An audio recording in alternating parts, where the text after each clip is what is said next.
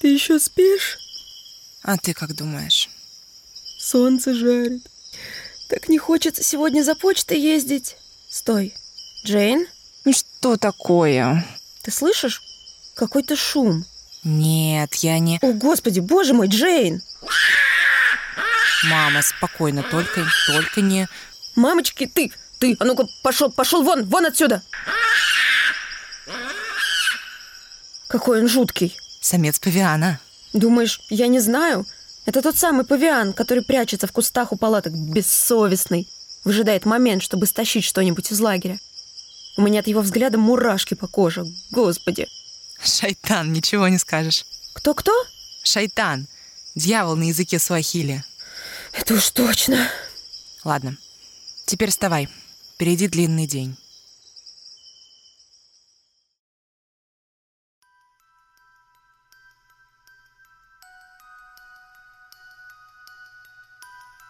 Джейн Гудол. Женщина, которая исполнила свою большую мечту и нашла по-настоящему свое призвание. Британский приматолог, чья любовь к обезьянам привела к важнейшим научным открытиям. Посол мира ООН. Автор книги «В тени человека» и выдающийся исследователь. Валери Джейн Моррис Гудол родилась 3 апреля 1934 года в Лондоне.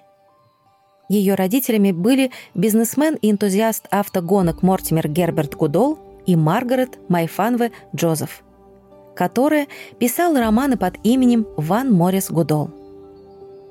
Когда малышке исполнился год, мама подарила ей игрушечного шимпанзе. Это была большая лохматая обезьяна, страшноватая на вид, выпущенная в продажу в связи с рождением в лондонском зоопарке первого детеныша шимпанзе. Мамочки мои, это что за лохматое чудовище? Ты серьезно подаришь это ребенку, которому исполнился годик? Джубили, так назвали лохматую обезьяну, стал не просто любимой игрушкой девочки, но и ее неразлучным спутником, который сегодня сидит у Джейн на комоде. Наблюдать за животными было самым любимым занятием маленькой Джейн. И первым опытом такого наблюдения стало многочасовое исследование процесса откладывания яиц курицей. Родители нашли дочку только спустя пять часов в душном курятнике, уже успев заявить в полицию о пропаже ребенка. И в 8 лет Джейн решила, что обязательно поедет в Африку, когда станет взрослой, будет жить среди диких животных и писать о них книги. В этом доме я выросла. Я смотрю из окна на деревья, по которым лазала в детстве, мечтая о том дне, когда смогу отправиться в Африку, чтобы жить среди животных и писать о них книги. На полках моего книжного шкафа выстроились книги, которые зародили во мне эту мечту, вместе с множеством других, прочитанных уже во взрослые годы. Это были романы о докторе Дулитле, серия книг про Тарзана, а еще сказки Беатрикс Поттер, «Ветер в Ивах» и много томов, рассказывающих о приключениях первооткрывателей Черного континента. Действительно, всякий раз, когда я бываю здесь, в короткие промежутки между своими бесконечными путешествиями, во время которых я пытаюсь пробудить в людях осознание печальной судьбы, уготованной шимпанзе, другим животным и местам их обитания на нашей планете, я живо вспоминаю детство. Когда Джейн было 12, родители развелись, и девочка вместе с мамой и сестрой поселились на юге Англии, в Борнмуте, в доме бабушки. В этом доме они провели тяжелые военные годы, скрываясь от бомбежек.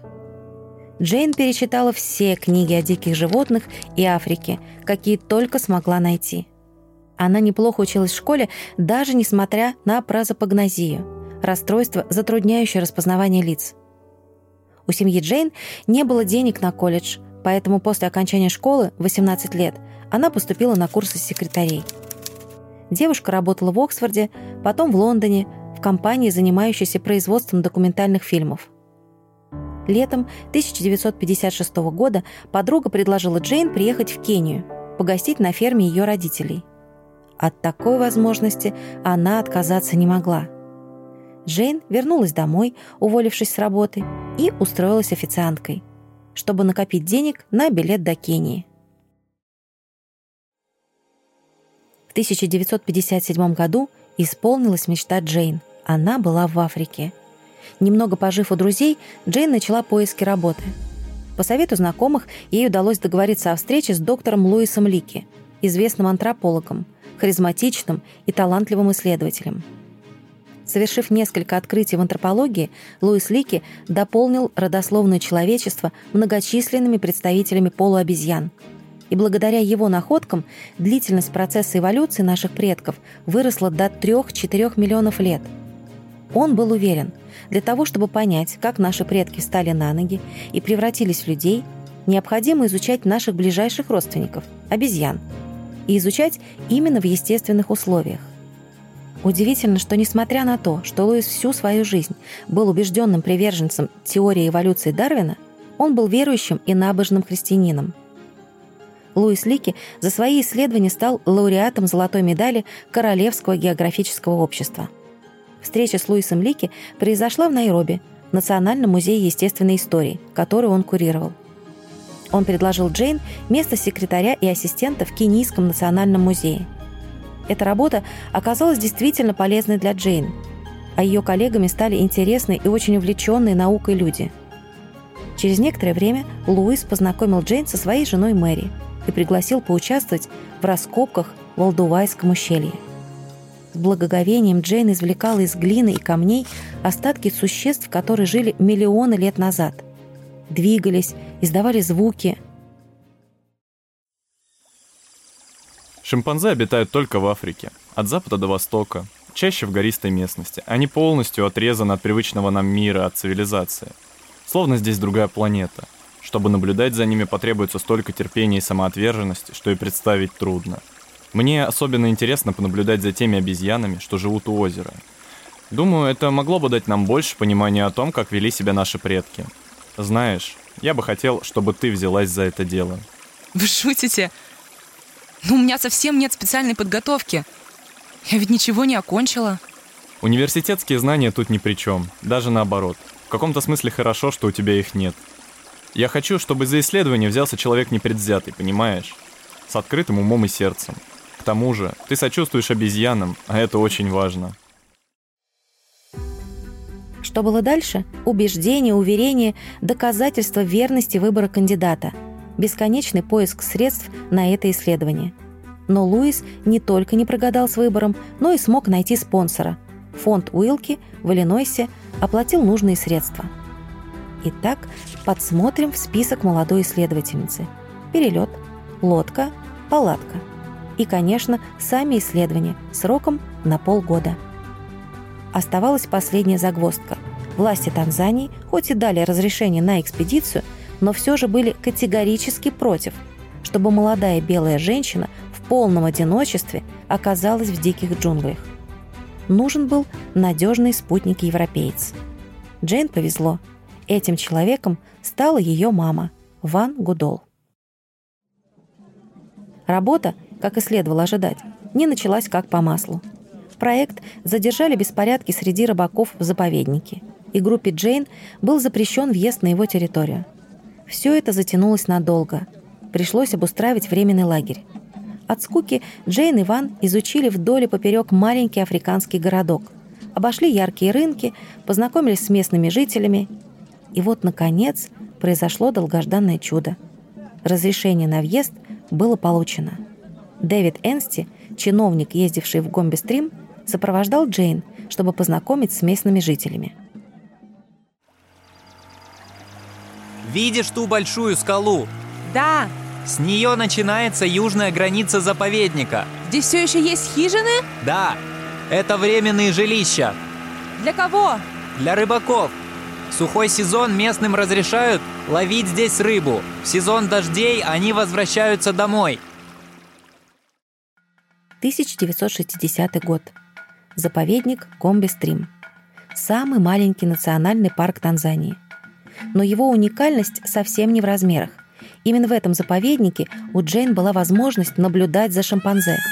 Здесь, на берегу озера Танганика, она и начала свой первый полноценный исследовательский проект.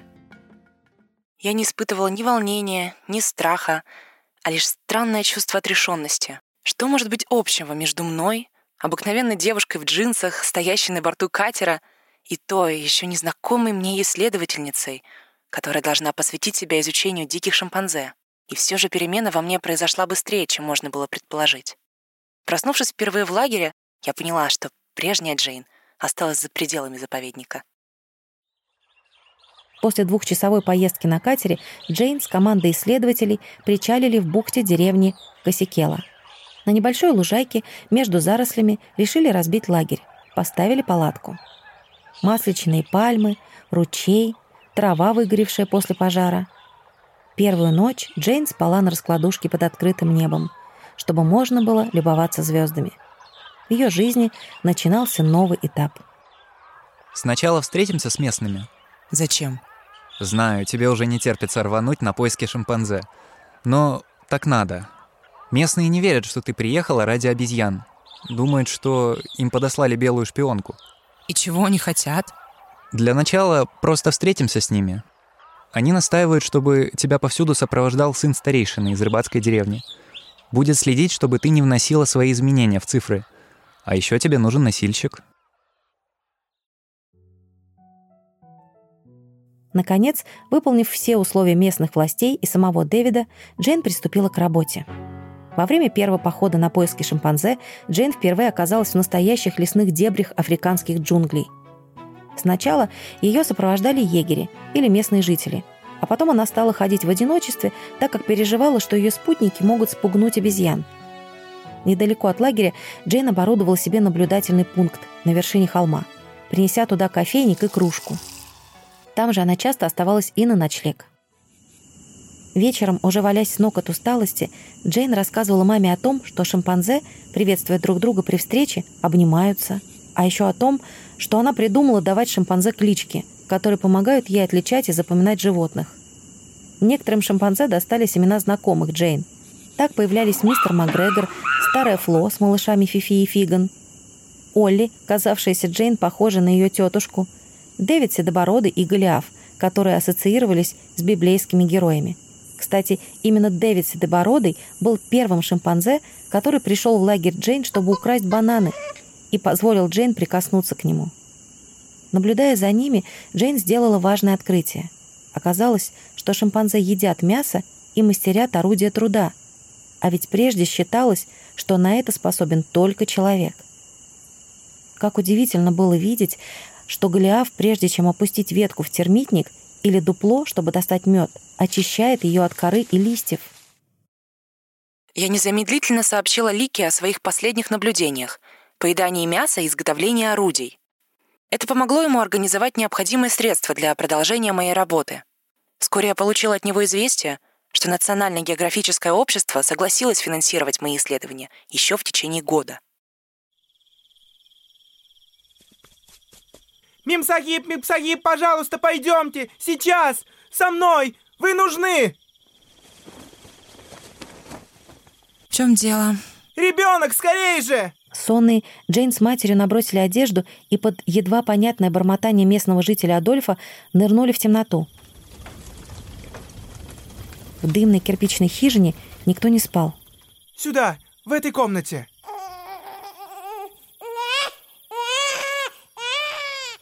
На полу лежала девушка. Рядом с ней плакал новорожденный. Пуповина все еще не была обрезана. Еле-еле в черноте комнаты Джейн внимательно осмотрела девушку с ребенком и сразу поняла, что произошло. Не отошел послед во время родов. «Надо ей помочь!» Они накрыли молодую мать одеялом, приготовили для нее горячий чай и позвали на помощь жену старейшины, у которой уже были свои дети — она осторожно, намазав руки пальмовым маслом, стала массировать девушке живот. Все закончилось хорошо. Джейн и Ван облегченно выдохнули и накормили мать теплым супом. Таких моментов, непривычных, часто непростых, в лагере было много. Джейн очень повезло. Ее мама Ван всегда поддерживала желание дочери изучать диких животных, и ее помощь во время экспедиции была просто неоценимой. Ван налаживала быт в полевом лагере, помогала дочери подружиться с местными жителями и оказывала им самим медицинскую помощь. Мне очень повезло в жизни. Иметь такую мать, как Ван, — это огромное счастье. Трудно представить себе, что бы я делала без нее в эти первые месяцы пребывания в заповеднике. Она принимала больных и устанавливала добрососедские отношения с африканцами, содержала в чистоте лагерь, высушивала образцы растений для моего гербария и, что самое важное, всегда поддерживала меня в трудные минуты. Как приятно было вернуться вечером в лагерь и встретить близкого, родного человека, с которым можно было поделиться всем, и радостным, и печальным. Когда Ван все же уехала домой, Джейн очень переживала. Появилось ощущение пустоты. Не с кем было поделиться впечатлениями или посмеяться над чем-нибудь. Джейн иногда даже ловила себя на том, что желает доброго утра ручью или деревьям, разговаривая сама с собой. Еще после отъезда Ван начались затяжные настоящие тропические дожди. Но Джейн даже нравился сезон дождей, и она просто сделала себе чехол из полиэтилена для бинокля и продолжила свои наблюдения. Конечно, было бы странно думать, что исследования Джейн были похожи на волшебную сказку о диких животных. И ей, и ее спутникам постоянно приходилось сталкиваться в заповеднике и с трудностями, и с опасностями. Например, однажды экспедиция столкнулась с молодым львом на расстоянии 10 метров. Лев глухо рычал, наблюдая за каждым движением людей, и злобно махал хвостом.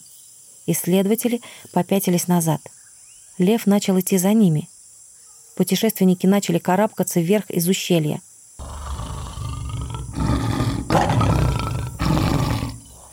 Только после этого хищник отстал и ушел. К счастью, больше они его не встречали. В экспедиции кожа Джейна грубела и обветрилась, перестала распухать от царапин и укусов мухи ЦЦ. Дважды они с мамой болели малярией. Первый раз очень тяжело с сильным жаром.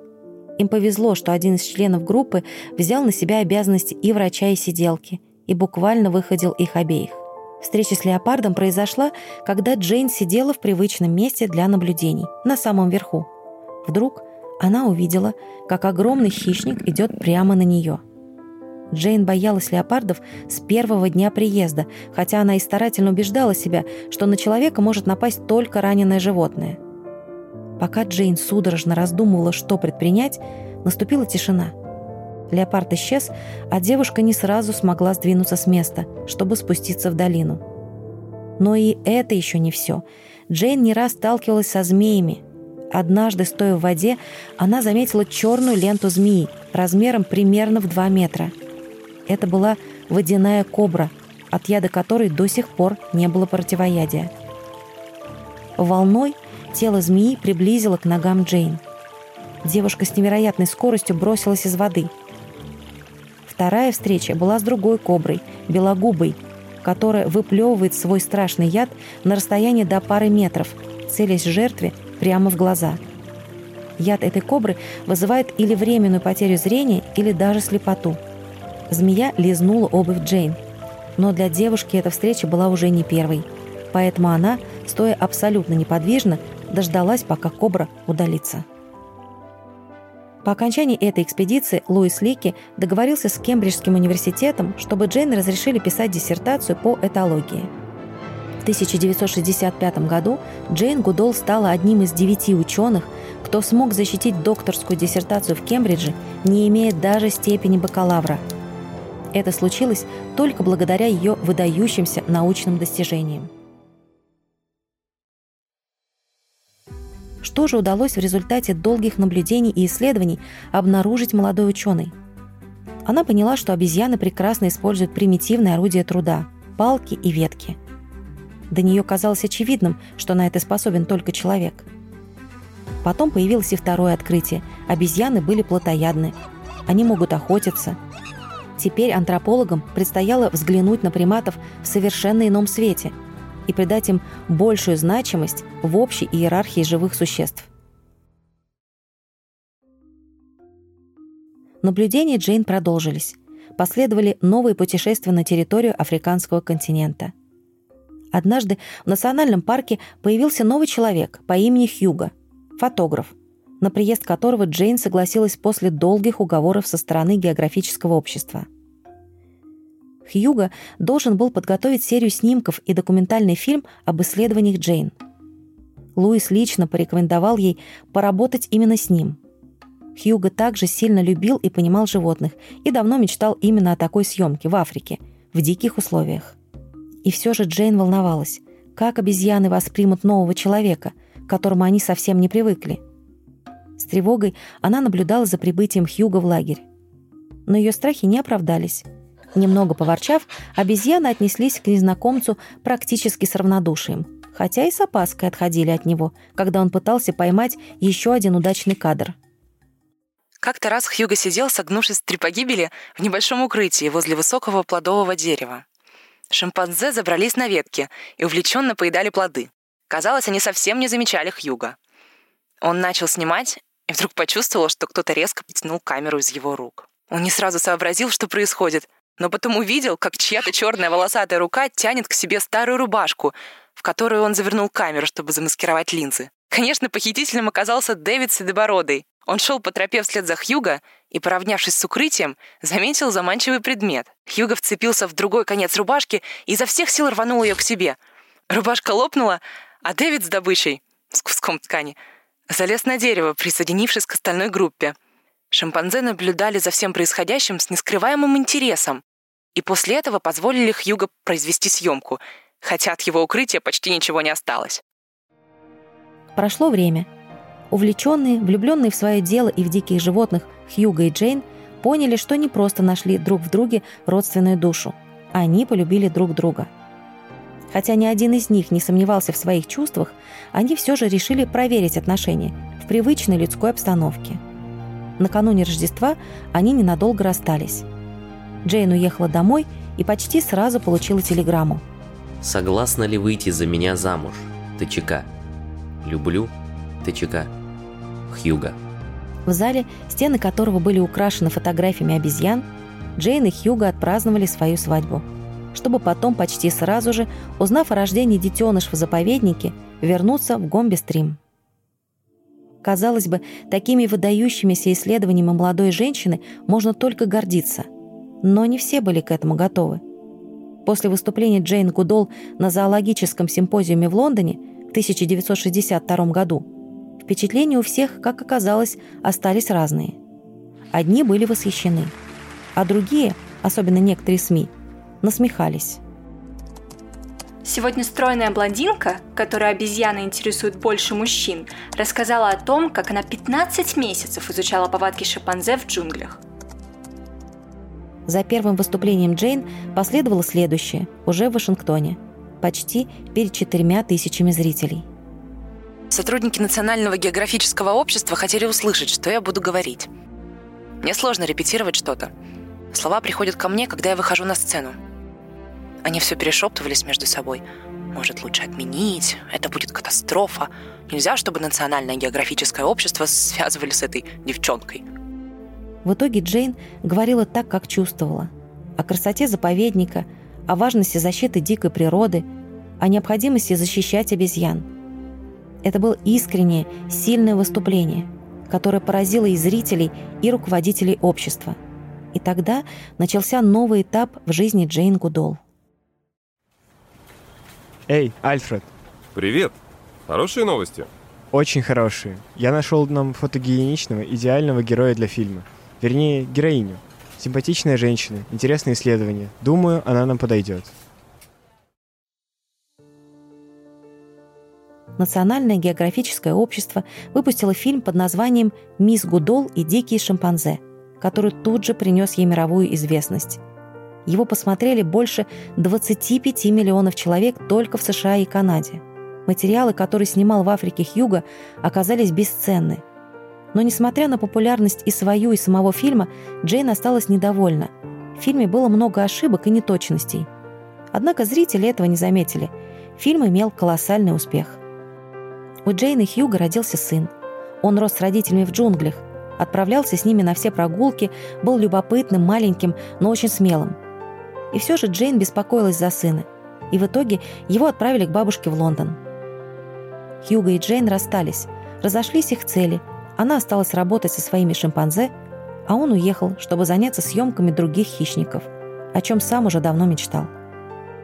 Благодаря Джейн приматы приобрели совсем иной, можно сказать, более человеческий облик в глазах научного сообщества. Они умели делать гораздо больше, чем предполагали ученые. Они обнимались при встрече, Они дрались и даже воевали между собой. Джейн назвала это настоящей гражданской войной. Я думала, что они такие, как мы, только лучше нас. Потом я увидела, что они похожи на людей еще больше, чем мне казалось. Ей предстояла и другая, не менее важная миссия – защитить тех, кого она так сильно любила. Миллионы людей не понимают, насколько тесно мы, люди, связаны с остальной частью животного мира. Они не осознают, что мы сами – животные.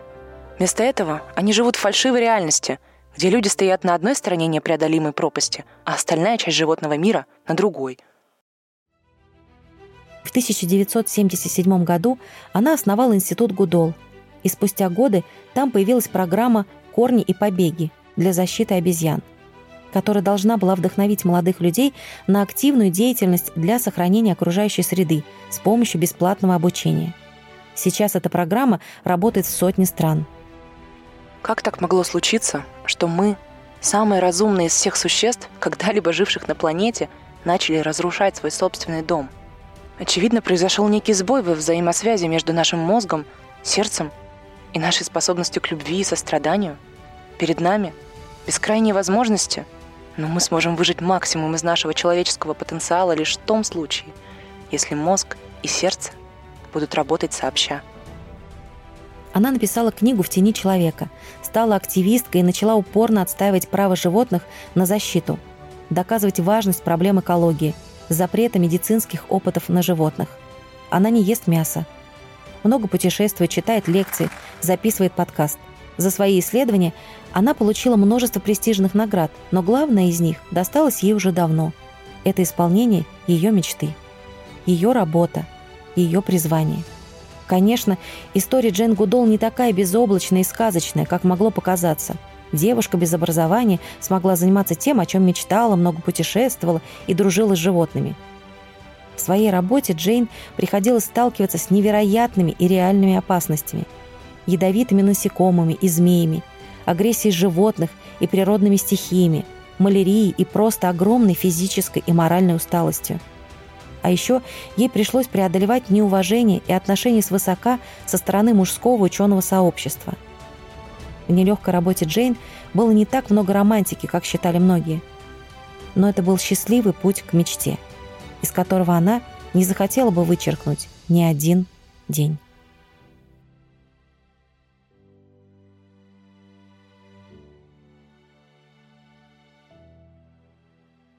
Привет! Меня зовут Ира Любина, я руководитель студии «Поток» и соавтор этого подкаста. Я хочу лично сказать вам огромное спасибо за то, что слушаете нас. Я буду очень благодарна, если вы потратите несколько минут, чтобы оставить отзыв о нашем подкасте в приложении, где слушаете нас. В описании к выпуску вы найдете несколько важных ссылок на наши социальные сети и на наш Patreon. Это платформа, на которой вы можете поддержать наш подкаст и по цене всего одной чашки кофе оформить подписку, после которой вы получите доступ к дополнительному контенту. Например, уже можно послушать выпуск про Елизавету Федоровну и Фаину Раневскую. Можно будет пообщаться с авторами подкаста, проголосовать за следующих героинь. Подписка на Patreon поможет нам делать подкаст дальше. Мы мечтаем сделать для вас стикеры с героинями выпусков, очень хотим делать больше бонусных выпусков с героинями нашему времени и продолжать работать дальше а еще рассказывать как можно больше интересных историй. И обязательно оставляйте отзывы, выкладывайте выпуски в социальные сети. Я буду репостить все к себе и вдохновляться на создание новых выпусков. Спасибо за то, что дослушали подкаст до самого конца. Я желаю вам всего-всего самого-самого. Пока.